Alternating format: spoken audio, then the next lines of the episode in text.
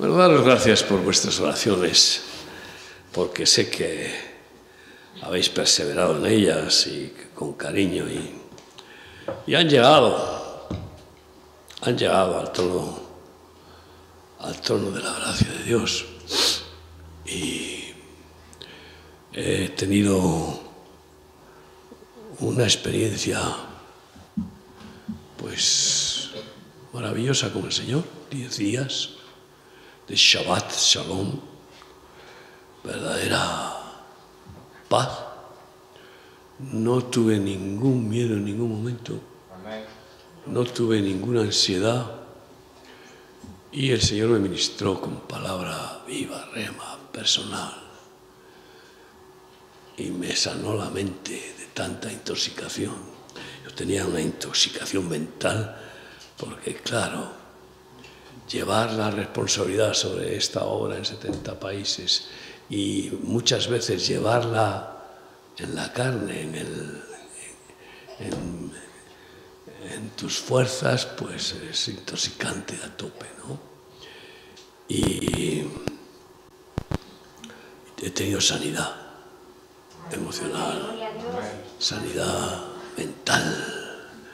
El Señor me ha ido limpiando la mente de lo que es innecesario y sobre todo de afanes. Eh, hablamos de paz, pero una cosa es hablar de ello y otra cosa es experimentar la paz de Cristo. Os digo que la he experimentado de una forma extraordinaria, como nunca.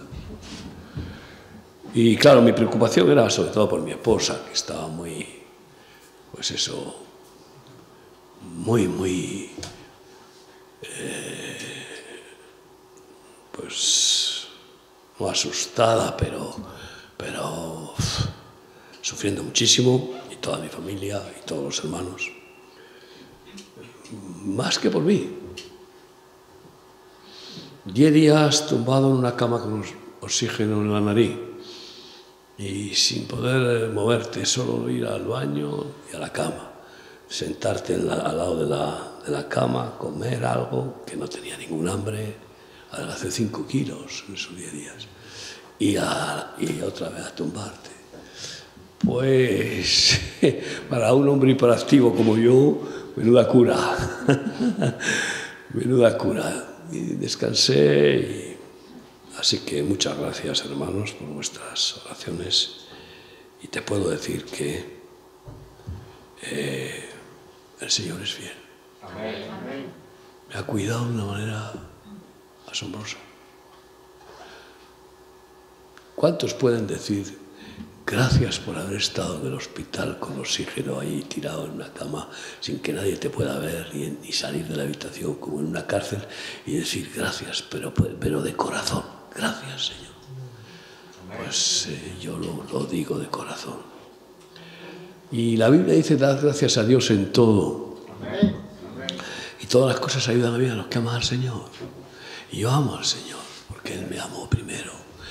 Y por tanto, te digo, hay un montón de bendiciones que he experimentado con esto, con este tiempo, y que sigo todavía experimentando. ¿Eh? Una de ellas es eh, haberos provocado a orar más. Eso es buenísimo. ¿eh? Así que estoy contento por estar aquí. Gracias, Padre, una vez más, por juntarnos como pequeña manada tuya, Señor. Gracias por tus siervos aquí, Dios mío, los ministros y por cada persona que está en este lugar. Señor, seguimos dependiendo para sobrevivir cada segundo de respirar tu aliento. Seguimos dependiendo, Dios mío, de tu amor, de tu misericordia, de tu gracia. Sigue obrando en nuestra vida. Sigue, Señor, alimentándonos con tu palabra viva.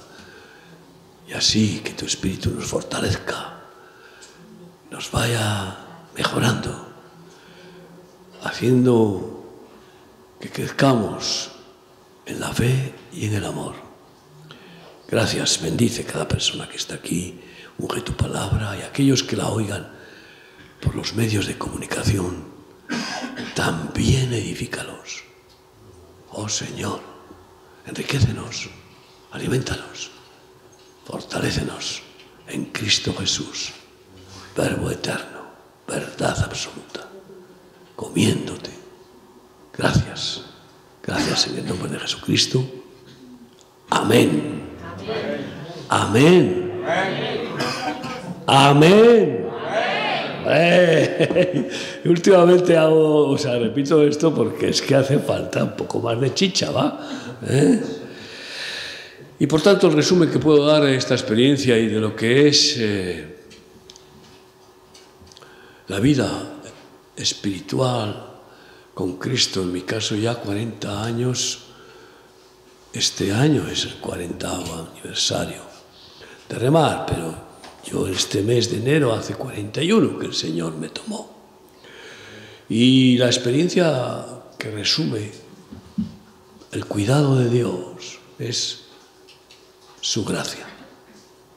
De las olas que proclamó Lutero cuando, eh, cuando hizo la reforma contra las perversiones que estaba manifestando de forma ya pues eh, horrible la Iglesia Católica, dijo varias olas en los libros que el Señor me ha permitido escribir sobre las tesis vivas para la reforma de la Iglesia evangélica en el sentido de recuperar el original de Jesús.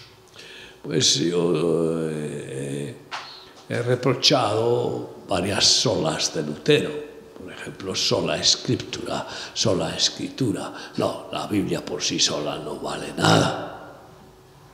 Es letra, es libro, es logos, entonces, eh, sola escritura, pues no, la escritura por sí misma nos salva, nos sana, no liberta.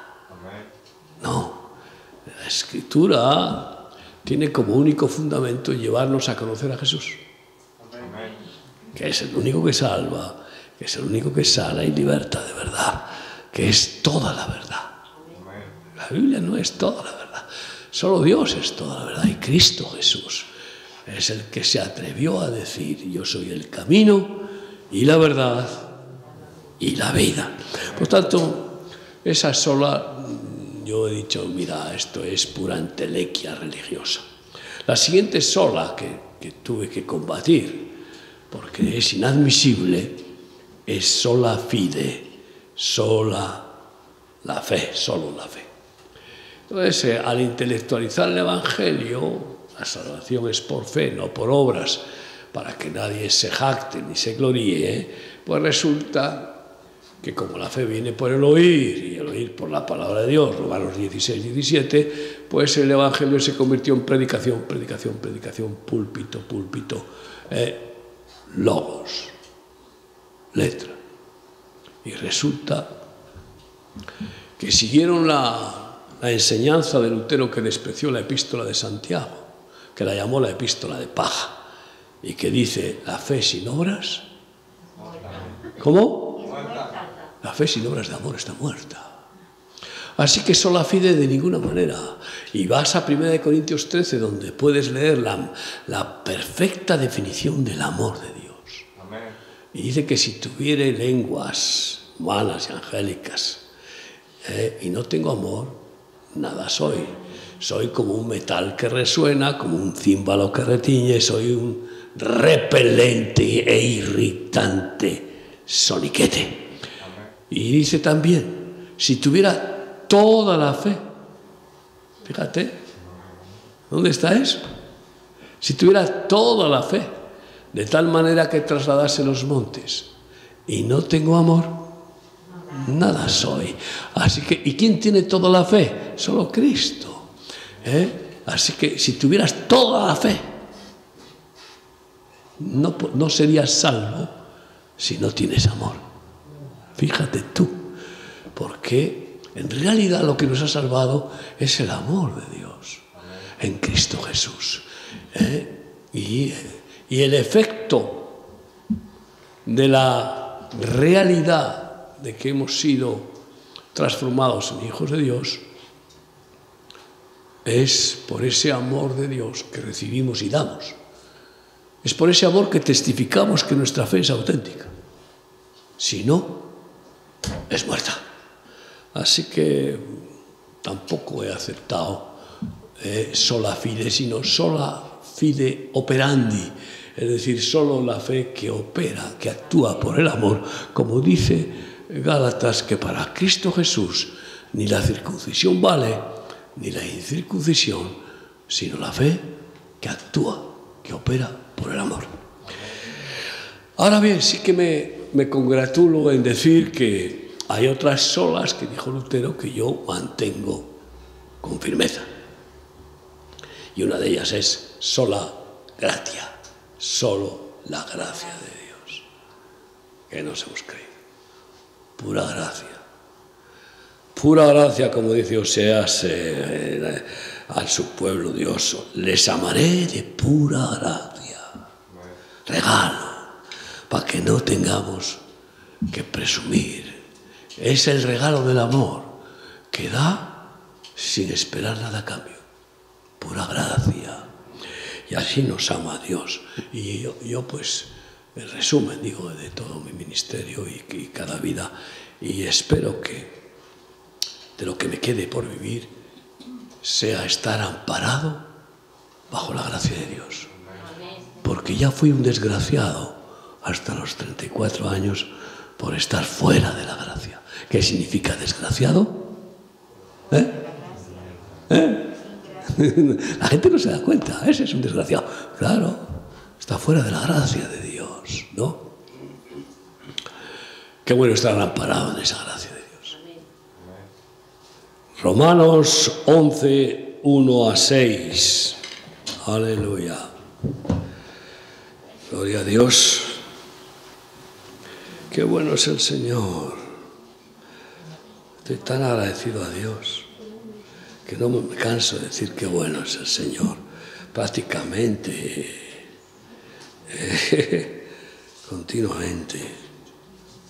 Doy gracias a Dios por el sol cada mañana de una manera especial cuando paseo y respiro aire limpio, doy gracias a Dios, oh Señor. Bendito eres. Romanos 11 del 1 al 6. Digo pues, ¿ha desechado Dios a su pueblo? En ninguna manera, porque también yo soy israelita de la descendencia de Abraham, de la tribu de Benjamín, es Pablo, judío benjaminita. No ha desechado Dios a su pueblo, al cual desde antes conoció. ¿O no sabéis qué dice de Elías la escritura? ¿Cómo invoca a Dios contra Israel diciendo, Señor, tus profetas han dado muerte y tus altares han derribado y solo yo he quedado y procuran matarme? Pero ¿qué le dice la divina respuesta? Me he reservado siete mil hombres que no han doblado la rodilla delante de Baal. Así también aún en este tiempo ha quedado un remanente escogido por gracia. Cuando ves en esta crisis terrible de que cierran iglesias, ya no las vuelven a abrir, eh, que, que muchos tiran la toalla, dejan el ministerio, aterrorizados, que otros muchos dejan de asistir a, a las congregaciones, también asustados o porque se han enfriado espiritualmente. ¿eh? Y hay amigo, enfriarse puede ser algo rápido, volverse a calentar ya no, no es tan rápido en términos espirituales, ¿no? Y pues eh, te das cuenta, dices, bueno, la crisis que está existiendo en la iglesia de Cristo es grandísima. Y no solo hay una abundancia de muertos por COVID, que no son tantos como dicen, eh, pero bueno, es otra historia, sino que lo más terrible es la abundancia de muertos espirituales, que se enfrían. dejan el primer amor, las primeras obras, se convierten en vírgenes insensatas y están muertos a la fe. Aunque muchos sigan practicando ritos religiosos dominicales, por dentro están muertos porque no tienen la potencia de la fe. Es participar de la potencia de Dios y sobre todo la santa locura del amor que te lleva a estar, vamos, con el turbo puesto, ¿eh? a tope. ¿eh? Eso, eh, esa intensidad vital, pues la pierden. Por eso son necias insensatas, sin aceite, anémicas, insípidas, aburridas y como las avestruces con la cabeza bajo el brazo. Es terrible la mortandad que está viendo, pero Dios dice que aún tiene un remanente. Yo entiendo que como Dios no solo ama a Israel, sino a todas las naciones, en cada país Dios se reserva un remanente de escogidos por gracia. Por gracia. Es decir, ¿cómo dices? Bueno, me escoge a mí y al de al lado. Al de al lado que parece mejor que yo no lo escoge. Pues porque, por gracia, es lo que le da la gana. o eh, ¿quién le va a pedir cuentas a Dios? Pero tiene un número de escogidos por gracia. Escogidos significa apartados personas que contra viento y marea, pase lo que pase, permanecemos fieles de rodillas clamando a Dios y luego corriendo llevando el Evangelio por todas partes. No he dejado persona que pase a mi lado en el hospital, salvo uno que se me escapó, ¿Eh? sin darle chun, chun, chun, con el nombre de Jesucristo, que es nombre sobre todo nombre y el único en el cual hay salvación y vida eterna. Entonces, eh, eh, eso estando en el hospital tirado ahí, como una colilla, como suele decir, tirado sin ninguna fuerza, ¿eh? pues oye, aquí estoy. hace 10 días que salí del hospital y aquí estoy, pero ya llevo días y días predicando en la radio y la televisión y sí que luego acabo cansado. Pero qué bendito cansancio de haber eh, hecho la voluntad del Señor, de gastarte por amor a Dios y al prójimo. Hermanos, así que tiene que haber aquí en España algunos escogidos. Esta congregación, como todas nuestras congregaciones, siempre se divide entre los llamados y los escogidos los creyentes y los discípulos. ¿Y qué quiere el Señor?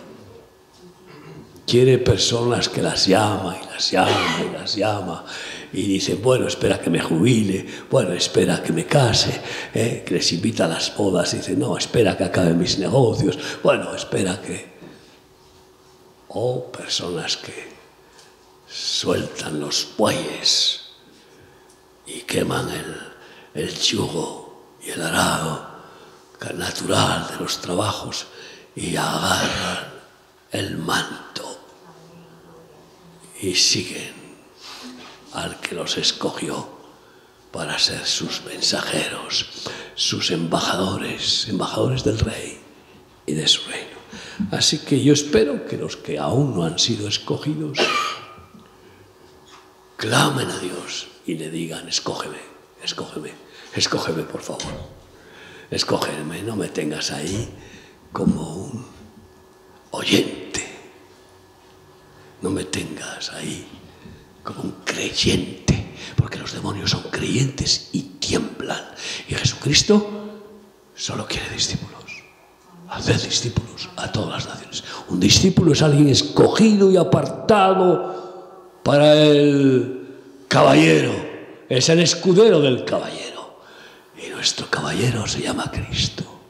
Y los discípulos somos sus escuderos. Qué bueno.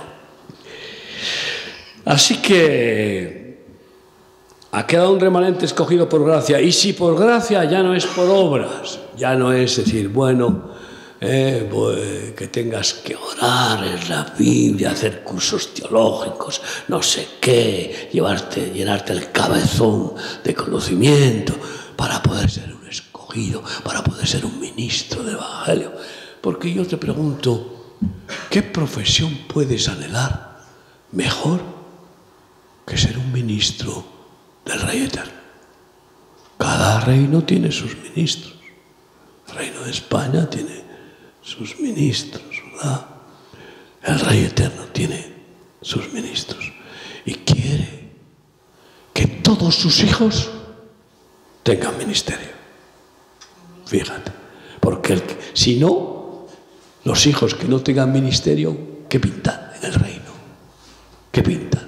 ¿Parásitos? ¿Qué pintan? ¿Eh?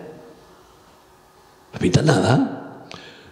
Todos los hijos de Dios tenemos un ministerio preparado para que disfrutemos, nos gocemos, nos realicemos en la perfecta vocación de servirle a Él y al prójimo. Así que, por gracia, porque si no, ya sería por méritos ya sería por méritos. Pero el anhelo de ser escogido es un anhelo que va en contra de la carne, en contra del individualismo. Es un anhelo sobrenatural que el Espíritu Santo quiere poner, pero que si no ve que hay ahí buena tierra, si no ve que hay ahí una preparación, una disposición, no lo hace por no violarte. No quiere violar tu. Si tu voluntad es buscar lo tuyo, si tu voluntad es hacer tus planes en esta vida, en este mundo, ay amigo, estás, estás, estás en gran peligro cada día, porque hacer planes en este mundo, ¿cómo está? Tus planes, si participan de este mundo, recibirán el quebrantamiento de Dios sobre este mundo. Porque el que ama el mundo, el amor del Padre, no en él. Hermanos míos, la gracia divina es eh, para los escogidos. ¿Cómo Dios va a derramar su multiforme y abundante gracia en aquellos que no la van a aprovechar? ¿Por qué? Después siguen dedicándose a buscar lo suyo. Pues no, tiene, Dios es un administrador perfecto. Y entonces esa gracia multiforme para todas las áreas de la vida, gracia divina para el matrimonio, gracia divina para los hijos, para la familia, gracia divina para la economía, gracia divina para la salud física, para la salud psíquica y para vivir en el poder de Dios y vencer cada día al maligno y al mundo. Así que ¿cómo te va a dar esa gracia si no la vas a usar? Porque estás demasiado ocupado en usar tus dones naturales, tus planes, en ir con tus pensamientos. Esa gracia viene después de que el Señor produce un quebrantamiento por la circuncisión del corazón y entonces, el pecador que recibe convicción de pecado y de juicio y el don del arrepentimiento, aborrece su propia vida egoísta y carnal y se niega a sí mismo al aborrecerse. No quiero más nada con este hombre. Mentiroso, egoísta, materialista, perezoso, etcétera, etcétera. Y ahí es donde entonces empieza la voluntad que Dios respeta de querer negarse a sí mismo. Yo quiero a Cristo, yo quiero lo que me ofrece Cristo, no lo que me ofrece mi mente, mi corazón engañoso. Me niego, me niego a volver atrás, me niego a aceptar lo que he sido. Quiero lo que me ofrece Cristo. Y ahí ya el Señor te agarra y pasas a ser un escogido amigo. mientras no se produce ese cambio, pues puede haber lo que se llama convencimiento religioso. Qué bonita es la palabra, qué bonitas las alabanzas. Estoy convencido, pero no convertido. La conversión es un cambio de corazón. Eso es. Y es lo que quiere Cristo hacer, ¿no? Así que en Juan 1.17, cuando habla de que el principio era el verbo, el verbo era con Dios y el verbo era Dios y el verbo se hizo hombre, Cristo Jesús, y habitó entre nosotros. Después en Juan 1.17 dice, la ley por medio de Moisés vino al mundo. Millones y millones siguen bajo la ley. Pero la gracia y la verdad vinieron por medio de Jesucristo. Había un antiguo pacto de la ley que lo dio Dios, no para salvar a nadie, sino la ley es para condenar. Y después prometió un nuevo pacto, el de la gracia, que nos lo trajo Jesucristo, para que no andemos por obligación. ¿Acaso quieres tú que tus hijos te respeten porque son tus hijos, porque están obligados a hacerlo? ¿Verdad que no te gustaría? Sino que lo hagan porque te aman. Te respetan y te aman. Pues Dios no quiere hijos obligados por la religión. No, no, no, no, no, no. No quiere nadie que esté obligado a amarle, sino que se enamore de él libremente. Amén. Romanos 5, seguimos viendo. 5.12 de Romanos. Por tanto, como el pecado entró en el mundo por un hombre, y por el pecado la muerte, así la muerte pasó a todos los hombres por cuanto todos pecaron. Pues antes de la ley había pecado en el mundo. Pero donde no hay ley, no se inculpa de pecado. La ley vino por causa del pecado, para frenar la perversión del pueblo, ¿eh? para cortar con ese hacha de la ley. No obstante, reinó la muerte desde Adán hasta Moisés aun en los que no pecaron a la manera de la transgresión de Adán, el cual es figura del que había de venir. Pero el don no fue como la transgresión, porque si por la transgresión de aquel uno murieron los muchos, abundaron mucho más para los muchos la gracia y el don de Dios, por la gracia de un hombre, Jesucristo. Y con el don no sucede como en el caso de aquel uno que pecó, porque ciertamente el juicio vino a causa de un solo pecado para condenación. Pero el don vino a causa de muchas transgresiones, transgresiones para justificación. Pues si por la transgresión de un solo, de uno solo, Adán, reinó la muerte, mucho más reinarán en vida por uno solo, Jesucristo, los que reciben la abundancia de la gracia y del don de la justicia. Así que, como por la transgresión de uno vino la condenación a todos los hombres, de la misma manera, por la justicia de uno vino a todos los hombres la justificación de vida. Porque así como por la desobediencia de un hombre los muchos fueron constituidos pecadores, así también por la obediencia de uno los muchos serán constituidos justos por la obediencia de Jesucristo que obedeció 100%, en su gracia somos constituidos justos, porque Él nos justifica. Él pagó la factura de nuestras desobediencias y Él es el que nos lleva a ser obedientes. No podemos nosotros mismos humanamente ser obedientes a Dios, pero el Espíritu Santo nos hace obedientes por Cristo Jesús. Y pero la ley se introdujo para que el pecado abundase. Mas cuando el pecado abundó, ¿qué? Mas cuando el pecado abundó, llevo 40 años viéndolo con lo peor de la sociedad. ¿Quién es, eh, en mi experiencia, tantos miles y miles y miles de personas que, con las que he tratado y he ministrado en el mundo, quiénes son los que más gracia han recibido? Pues los más pecadores. Los pobrecitos que se consideran poco pecadores. no reciben gracia porque no, no se dan cuenta que el pecado es pecado, sea poco o mucho. Que el que roba 100 euros es tan ladrón como el que roba 100 millones. Es un ladrón y es pecado. Y por tanto, hombre, no es lo mismo, pero, ¿eh? pero lo que quiero decir es que los, los que se consideran poco pecadores, al no tener conciencia de su maldad, pues pelillos a la mar. Ah, pecaditos, no, yo soy bueno. Y ves personas que dicen, no, no, si yo soy bueno. ¿Tú bueno? ¿Tú bueno? ¿Dónde hay uno bueno? ¿Hay aquí alguno bueno? Solo Cristo que está aquí es bueno.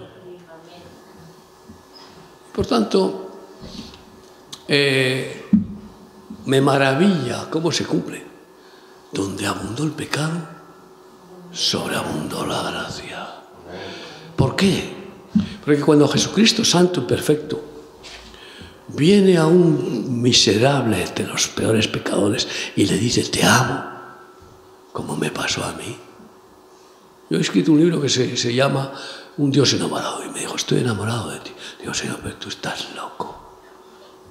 Es lo primero que pensé. Él me persiguió, me persiguió, hasta que tuve ese encuentro. ¿Cómo me puedes amar? Si soy un monstruo. ¿Para qué te voy a contar? Porque yo era de los... Así que cuando, cuando Dios me da compasión por los adictos, yo siempre les he visto como, como pecadores, eh, no de poca monta, pero sí, graves, pero no tanto como yo. Y eso me ha llevado a tener mucha más compasión, pero, pero sí, he dado la vida por ti.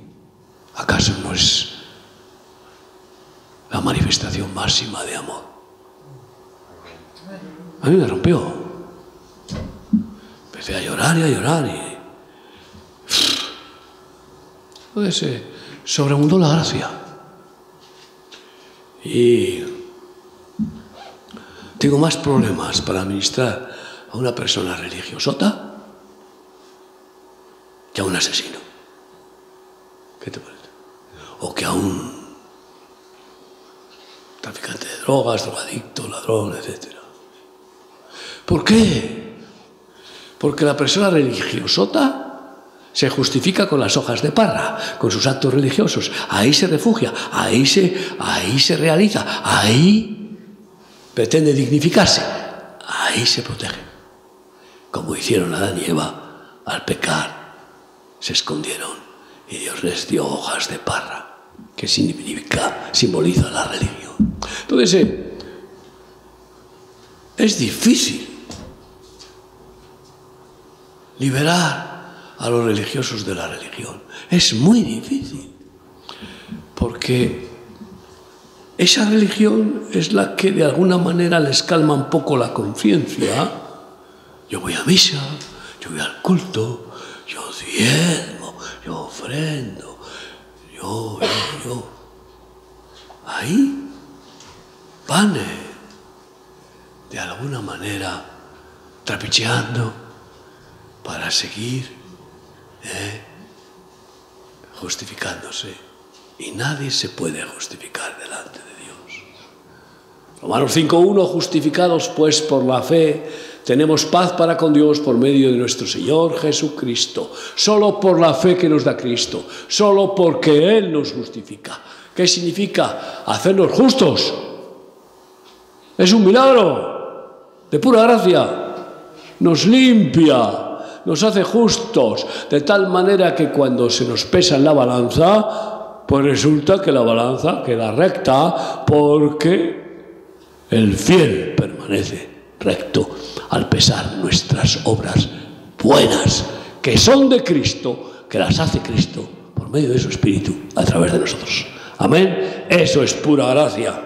Hermanos míos, y qué bueno sobreabundar en la gracia de Dios, porque, sabes, al final, todo es por gracia. Mira, eh, no sé, conocéis la historia de Pablo, que pidió al Señor que le quitara un aguijón terrible del diablo y de enfermedad que le estaba dejando ciego. Tres veces clamó y clamó a Dios. Dios usaba a Pablo para sanar enfermos, para, para que eh, los paralíticos anduvieran. Incluso le usó para resucitar un muerto. Y luego, y a mí no me sana, Señor? Y no le sanó. Para mantenerle quebrantado. ¿Sabes qué significa mantenerte quebrantado? Que ya no dependes de ti mismo. Porque no puedes, vamos, estás, estás sin fuerzas. Estás impotente, inútil, ignorante. Estás como un bebé y entonces te agarras a Jesús. Tómame tú, Señor. Ampárame tú. Guárdame de mí mismo y del mundo. Y eh, el orgullo de Pablo era tan grande que lo mantuvo quebrantado para que no cayera en engrandecerse añadiendo a su cabezón de conocimientos, de idiomas, de teología, de todo, monstruo, añadiendo nada menos que el ser instrumento de todos los dones del Espíritu Santo. Milagros, profecías, todo. Imagínate qué peligro para envanecerse. Te voy a tener ahí, quebrantado. ¿Por qué? porque has experimentado mi gracia. Quiero que vivas pensando que mi gracia es suficiente. Y la respuesta tres veces, bástate mi gracia, porque mi poder se perfecciona en tu debilidad. En el momento en que somos conscientes de nuestra debilidad, nos agarramos a Cristo. Si no, vamos como una moto nosotros, en nuestras fuerzas otra vez, con el protagonismo. Aleluya, qué bueno eres Jesús. Así que, qué bueno vivir en la gracia, bajo la gracia, y disfrutando además de las sorpresas de la gracia. Porque ves que hay situaciones en las que, por ejemplo, estando ahí en la, habitación del hospital, con otro compañero. De repente un viento terrible eh, abrió la ventana de la habitación de par en par. La abrió. Y entró un frío de fuera que te flipas, imagínate. Y ahí estás con una sábana encima, o sea, en la cama con una sábana y el pijama, eh, y punto. Uf, para congelarnos. Vino la enfermera porque enseguida, claro, se armó un... Bueno, y la enfermera intentó cerrar la ventana, le puso celio a la ventana, esto y lo otro, y no pudo controlar enseguida otra vez, ¡pumba! reventó. Y entonces oré y digo, Señor, vamos, a tú lo sabes todo. Y miré, y los armarios roperos estaban, pues eso ahí, contra la pared, y eran, se podían mover y recibí la revelación.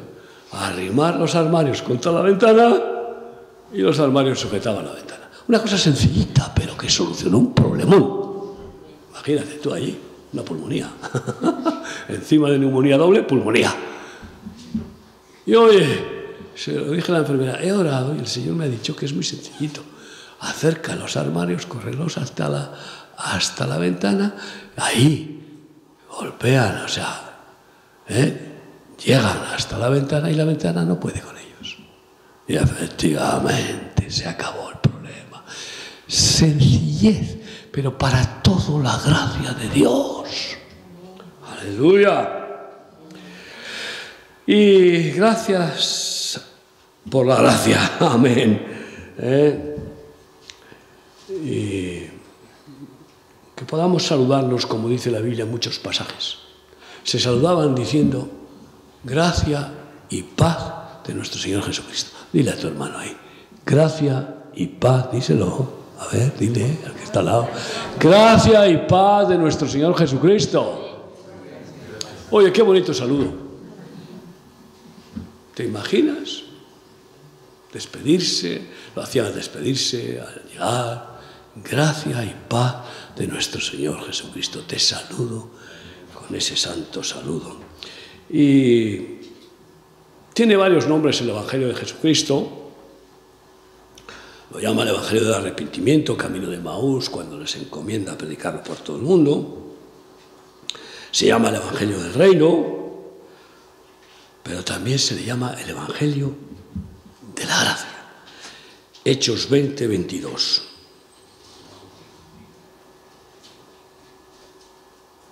Es importante el Evangelio de la Gracia. 20, 22. Ahora he aquí, ligado yo en espíritu, voy a Jerusalén sin saber lo que allá me ha de, acontecer. Ahí casi lo, lo matan. Salvo que el Espíritu Santo por todas las ciudades me da testimonio diciendo que me esperan prisiones y tribulaciones. Pero no deja de ir a cumplir la voluntad de Dios. Pero de ninguna cosa hago caso, ni estimo preciosa mi vida para mí mismo, con tal que acabe mi carrera con gozo y el ministerio que recibí del Señor Jesús, para dar testimonio del Evangelio de la gracia de Dios. Ahora, cuando va alguien y testifica, pues yo me convertí, tú te convertiste. Jolín, qué fenómeno. Te cambiaste a ti mismo el corazón, te hiciste una intervención quirúrgica. Es tremendo el lenguaje que usamos, evangélico a veces erróneo, cuando empezamos a, a tener eh, eh, protagonismo en muchas maneras, ¿no?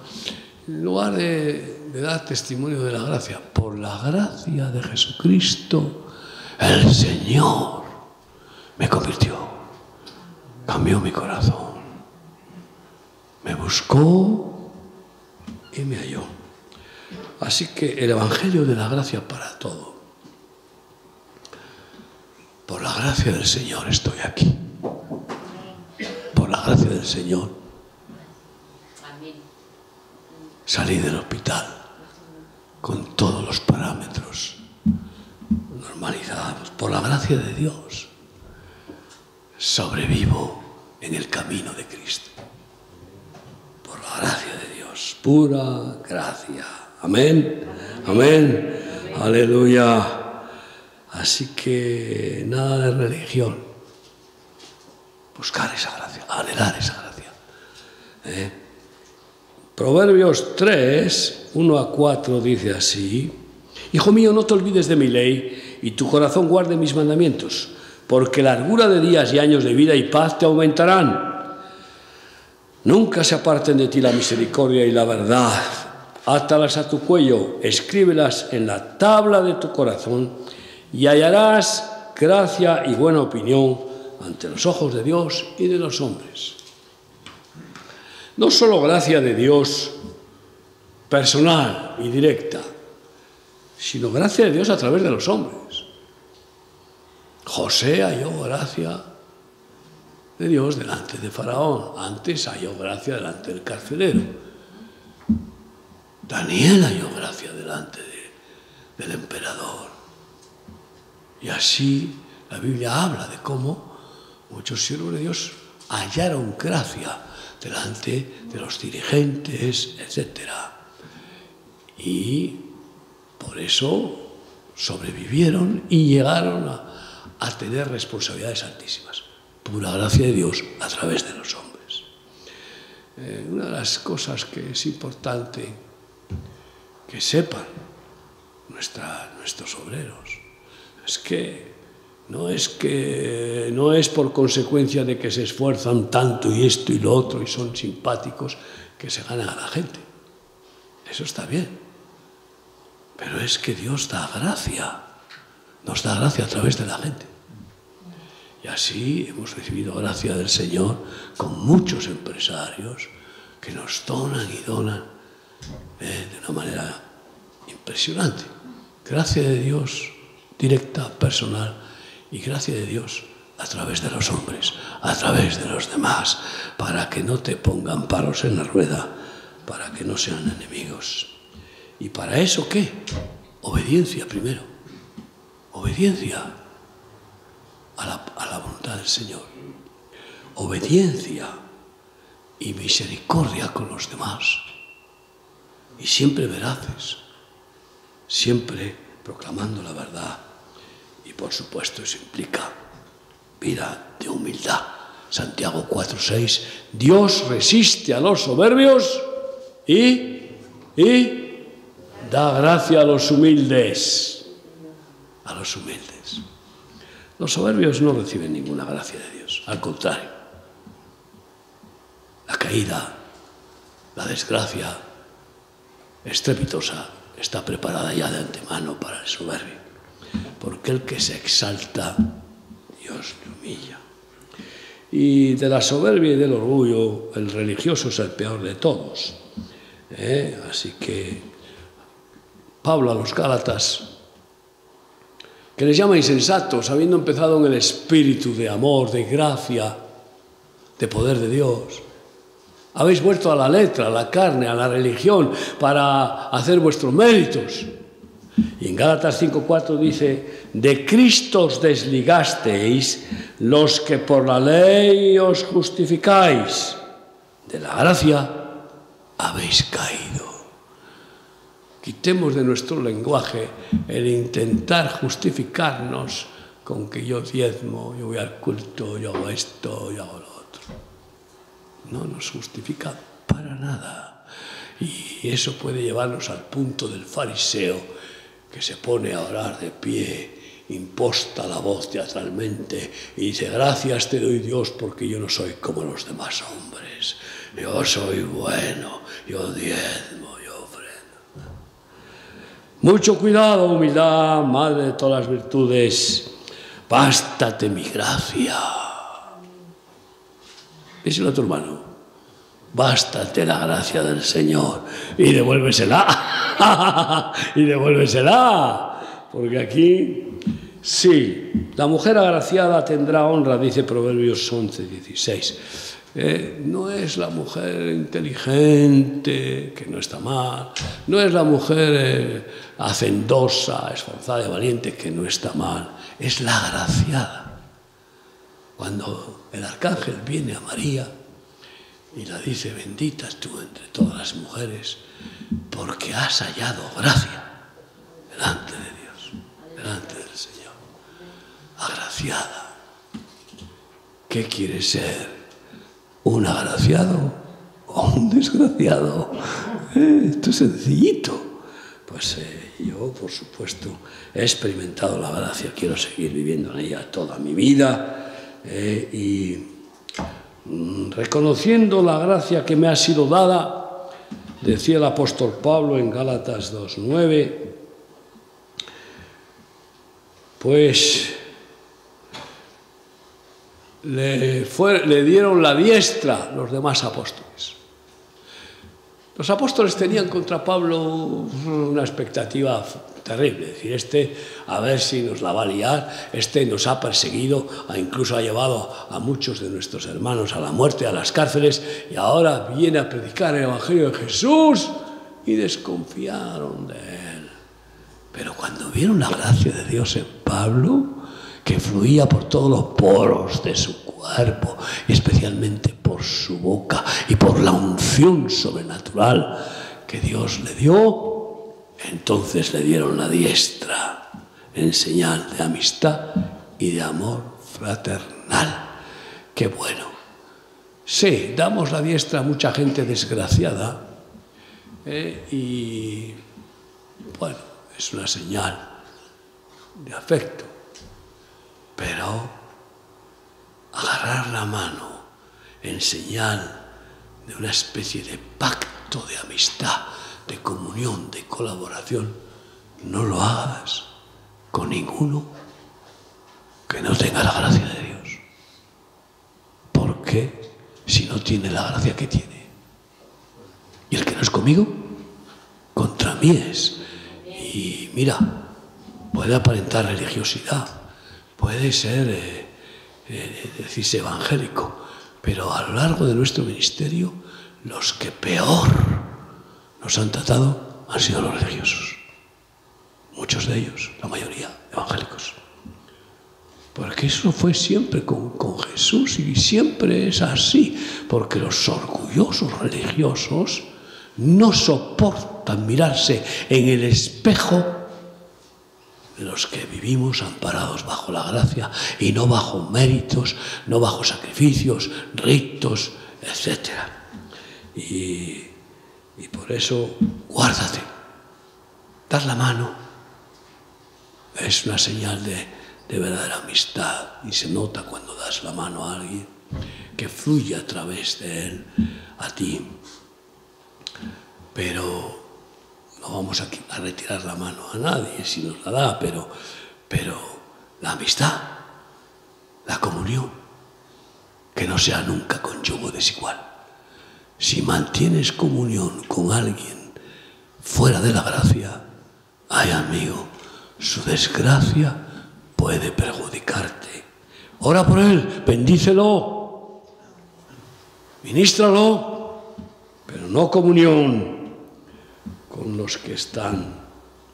Yo puedo tener compasión con cualquier, y la tengo, la tengo de verdad, por gracia de Dios, con cualquier eh, drogadicto, cualquier homosexual, cualquier prostituta, cualquier persona que esté practicando el pecado.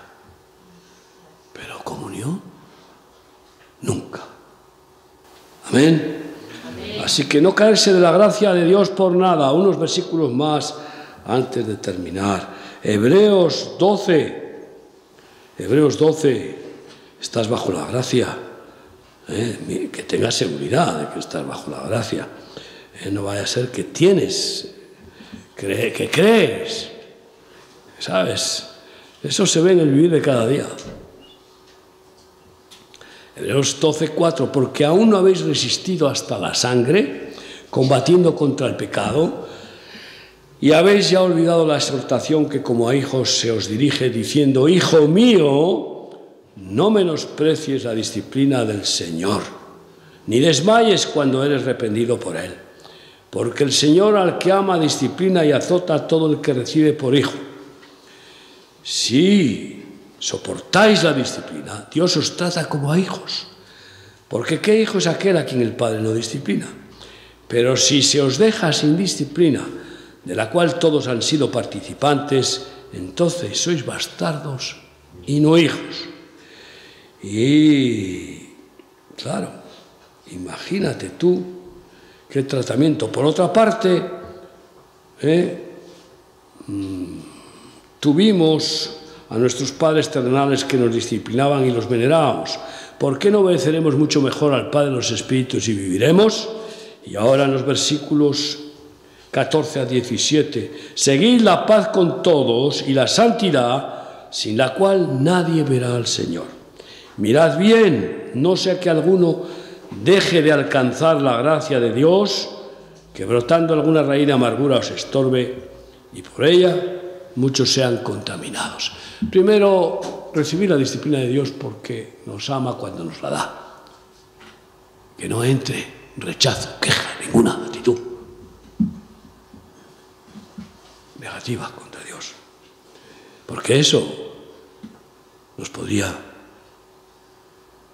apartar de la gracia, por ser ingratos, por ser, eh, bueno, por querer juzgar a Dios, o a los hermanos, a una autoridad, etc. Y por supuesto, nunca perder la gracia, nunca por nada ni por nadie. Y yo os invito a que hagamos lo que Pablo le aconseja a su discípulo en 2 de Timoteo 2.1. Tú, pues, hijo mío, esfuérzate en la gracia que es en Cristo Jesús. ¿Qué es eso? No te esfuerces en tus fuerzas, esfuérzate en la gracia. Esfuérzate en que el Señor te dé sus fuerzas. Esfuérzate en pedirle, clamarle, en honrarle, en rendirte, en crecer en la confianza de su fidelidad Amén. Y bueno, dice que Jesús crecía, Lucas 2.52, después de haber celebrado su misbat en el templo y haber dado clases a los más sabios del templo con 12 años. Dice que Jesús crecía en sabiduría y en, y en estatura y en gracia para con Dios y los hombres. Que a partir de esta experiencia, que bueno, de esta palabra haya un crecimiento de gracia en tu vida, gracia en tu familia, con tu mujer, con tu marido, con tus hijos, con los vecinos, pero sobre todo gracia con Dios para todo lo que tienes que enfrentar en este día y cada día. Crecer en la gracia, esa es la voluntad de Dios. ¿Y tú quieres? ¿Quieres crecer en esa gracia de Dios? Porque hay medidas de gracia, como hay medidas de fe, pues eh, podemos, podemos eh, leer Segunda de Pedro 3 y luego estos aparatos. Así que vosotros, oh amados, sabiéndolo de antemano, guardaos, no sea que arrastrados por el error de los inicuos, de los desgraciados, malvados, que están fuera de la gracia, porque no la quieren o por lo que sea, caigáis de vuestra firmeza. Antes bien, creced en la gracia y el conocimiento de nuestro Señor y Salvador Jesucristo. A Él sea gloria, ahora y hasta el día de la eternidad. ¿Tú quieres hoy recibir esa gracia abundante un estirón, un crecimiento en esa gracia? Qué bueno porque después podemos dar lo que tenemos y cumpliremos ese mandato de Jesús a sus discípulos cuando les envía. De gracia recibisteis dad de gracia. Recibimos paz, damos paz, porque la tenemos. Recibimos amor, damos amor. Recibimos poder y sanamos enfermos porque el Señor los sana a través de nosotros. Por tanto, eh, no podemos dar lo que no tenemos. Y de la misma manera, que Dios quiere que, crezcamos en la fe y en el amor, así también en la gracia. Te invito a que hoy tomes la decisión. Primero, ¿tienes la gracia de, de ser salvo? Por gracia sois salvos. ¿Tienes la gracia de ser salvos? ¿Por qué? ¿Eh? Es una gracia. El único que tiene todo el mérito de salvarnos es Jesús. Él es el único. No hace falta ningún añadido. Ningún añadido para que seamos salvos. Jesús salva de pura gracia, por amor. Y manifiesta todo el sacrificio que ha tenido que hacer para pagar por nuestras dudas. Segunda Corintios 6.1, así pues nosotros como colaboradores suyos os exhortamos también a que no recibáis en vano la gracia de Dios, porque dice, en tiempo aceptable te he oído y en día de salvación te he socorrido. Si aún no tienes la certeza de esa salvación, Hoy puedes pedirle al Señor que te la dé, que manifieste esa gracia para que la experimentes y puedas así estar en paz con Dios, porque experimentas que todos tus pecados son perdonados y borrados del libro de la vida y que eres considerado como hijo de Dios. Acerquémonos pues Hebreos 4:6. Confiadamente al trono de la gracia para hallar el oportuno socorro. Piensa, cierra tus ojos donde estás.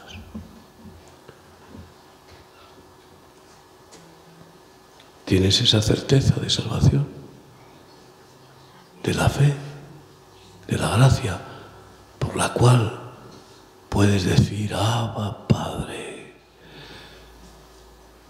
tener la, la experiencia de que eres un hijo de Dios. Y decir, papaito, papá, papá,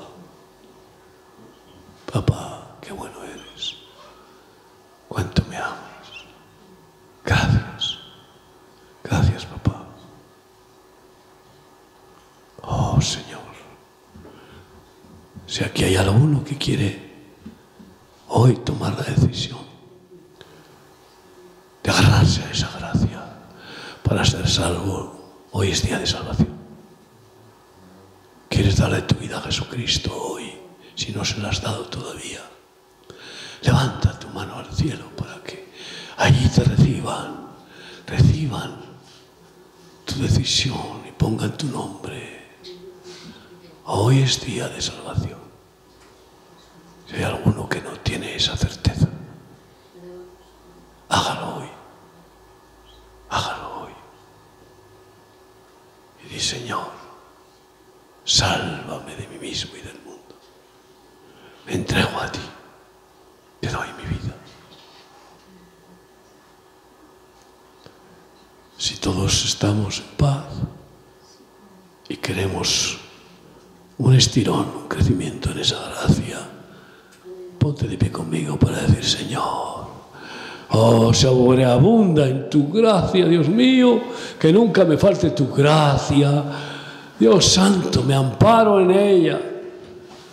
Por favor, Padre, manifiéstame tu gracia en todas las áreas, física, psíquica y espiritualmente. Y Dios mío, que yo esté lleno de ella para darla a otros, para ser tu canal, un canal tuyo de bendición a mucha gente.